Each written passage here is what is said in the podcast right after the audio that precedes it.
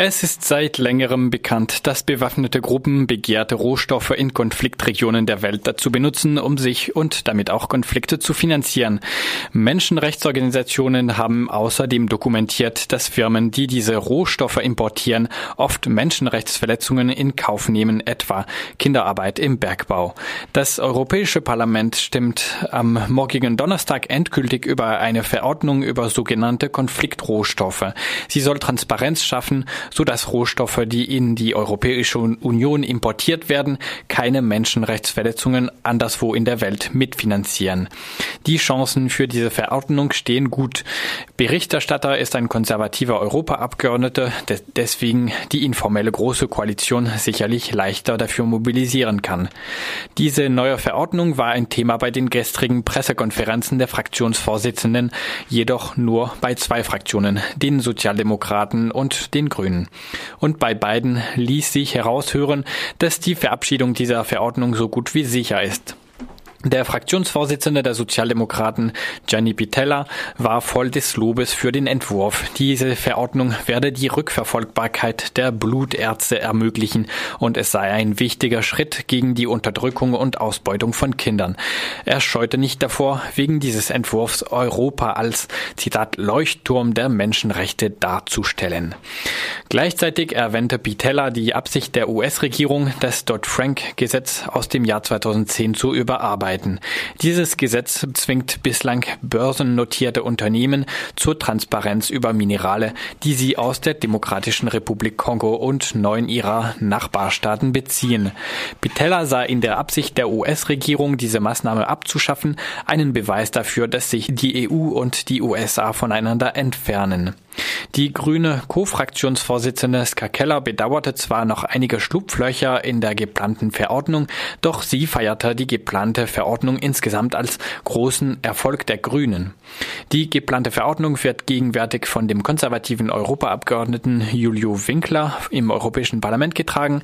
Dass die Europäische Kommission aber überhaupt aktiv wurde und einen Vorschlag über Konfliktminerale unterbreitete, führen die Grünen auf einen früheren Initiativbericht ihrer Europa Europaabgeordneten Judith Sargentini zurück. Hier nun Skakellers Statement zur geplanten Verordnung über Konfliktminerale. This is a huge green success. This whole thing started because of the own initiative. Es ist ein riesiger grüner Erfolg. Das Ganze begann mit einem Initiativbericht unserer Kollegin Judith Sargentini. Und jetzt haben wir ein Gesetz, das sicherstellt, dass wir als Europäische Union etwas gegen Konfliktminerale unternehmen. Das heißt Minerale, die das Blutvergießen in vielen Ländern unterstützen. Es ist im Endeffekt nicht perfekt. Denn während die Regeln für importierte Minerale gelten, gelten sie nicht für importierte Produkte, die diese Minerale enthalten. Es bleibt also ein großes Schlupfloch, das man so bald wie möglich stopfen muss. Aber es ist trotzdem ein großer grüner Erfolg, dass wir endlich Regeln für diese Konfliktminerale haben. Und wir hoffen, dass es die Zustände anderswo auch wirklich verbessern wird things uh, also elsewhere. Auch Ska Keller bemängelte die Absicht der US-Regierung, das sogenannte Dodd-Frank-Gesetz und damit die Transparenz über den Handel mit Minerale abzuschaffen.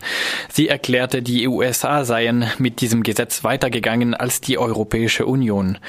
Die geplante Verordnung, über die das Europäische Parlament am morgigen Donnerstag abstimmt, beruht auf einen gemeinsamen Entwurf, über den sich Kommission, Rat und Parlament im November einigten. Wenige Tage vor dieser Einigung hatte das EU-Büro von Amnesty International bemängelt, dass der damalige Entwurf zu viele Schlupflöcher offen lasse. So könnten bis zu 90 Prozent der Importeure dieser Konfliktminerale von der Ver Verordnung ausgenommen werden. Seitdem hat Amnestys EU-Büro keine neue Pressemitteilung dazu veröffentlicht. Der Blogbeitrag steht immer noch auf der Homepage und deswegen hier ist die Nachricht, die Radio Dreieckland damals dazu sendete. Die Menschenrechtsorganisation Amnesty International kritisiert, dass weiterhin Schlupflöcher in einer geplanten Verordnung der Europäischen Union bestehen die den Handel mit Mineralien aus Konfliktregionen regeln soll. Damit bleibe die Gefahr bestehen, dass der Handel mit Mineralien Konflikte oder Menschenrechtsverletzungen finanziere. Gegenwärtige Vorschläge würden bis zu 90 Prozent der Gold importierenden Unternehmen sowie Minerale mit einem Wert von Millionen Euro von den Pflichten der Verordnung ausnehmen. Das Europäische Parlament habe sich zum Beispiel dafür eingesetzt, dass die kleinsten Unternehmen für Importe von Mineralen von den Pflichten ausgenommen werden. Amnesty kritisiert, dass durch die vorgeschlagene Untergrenze ein Handelsvolumen von geschätzten über drei Millionen Euro nicht von der Verordnung gedeckt würde. Dabei sei es gerade bei kleineren Handelsvolumen wahrscheinlich, dass damit Konfliktparteien finanziert werden.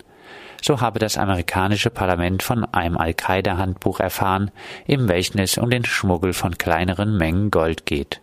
Amnesty kritisiert auch die geplante weiße Liste von vermeintlich verantwortlichen Schmelzern und Veredlern. Diese diese Liste würde von der Europäischen Kommission erstellt. Unternehmen auf dieser Liste würden laut Amnesty zu wenig kontrolliert und könnten unverantwortlich handeln. So würde diese weiße Liste zur Weißwaschliste verkommen.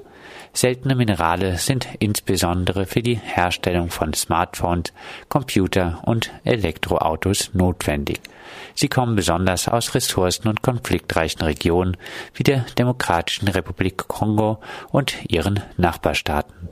Menschenrechtsorganisationen kritisieren, dass ein Teil des Handels mit diesen Mineralien Konfliktparteien und Menschenrechtsverletzungen finanziert.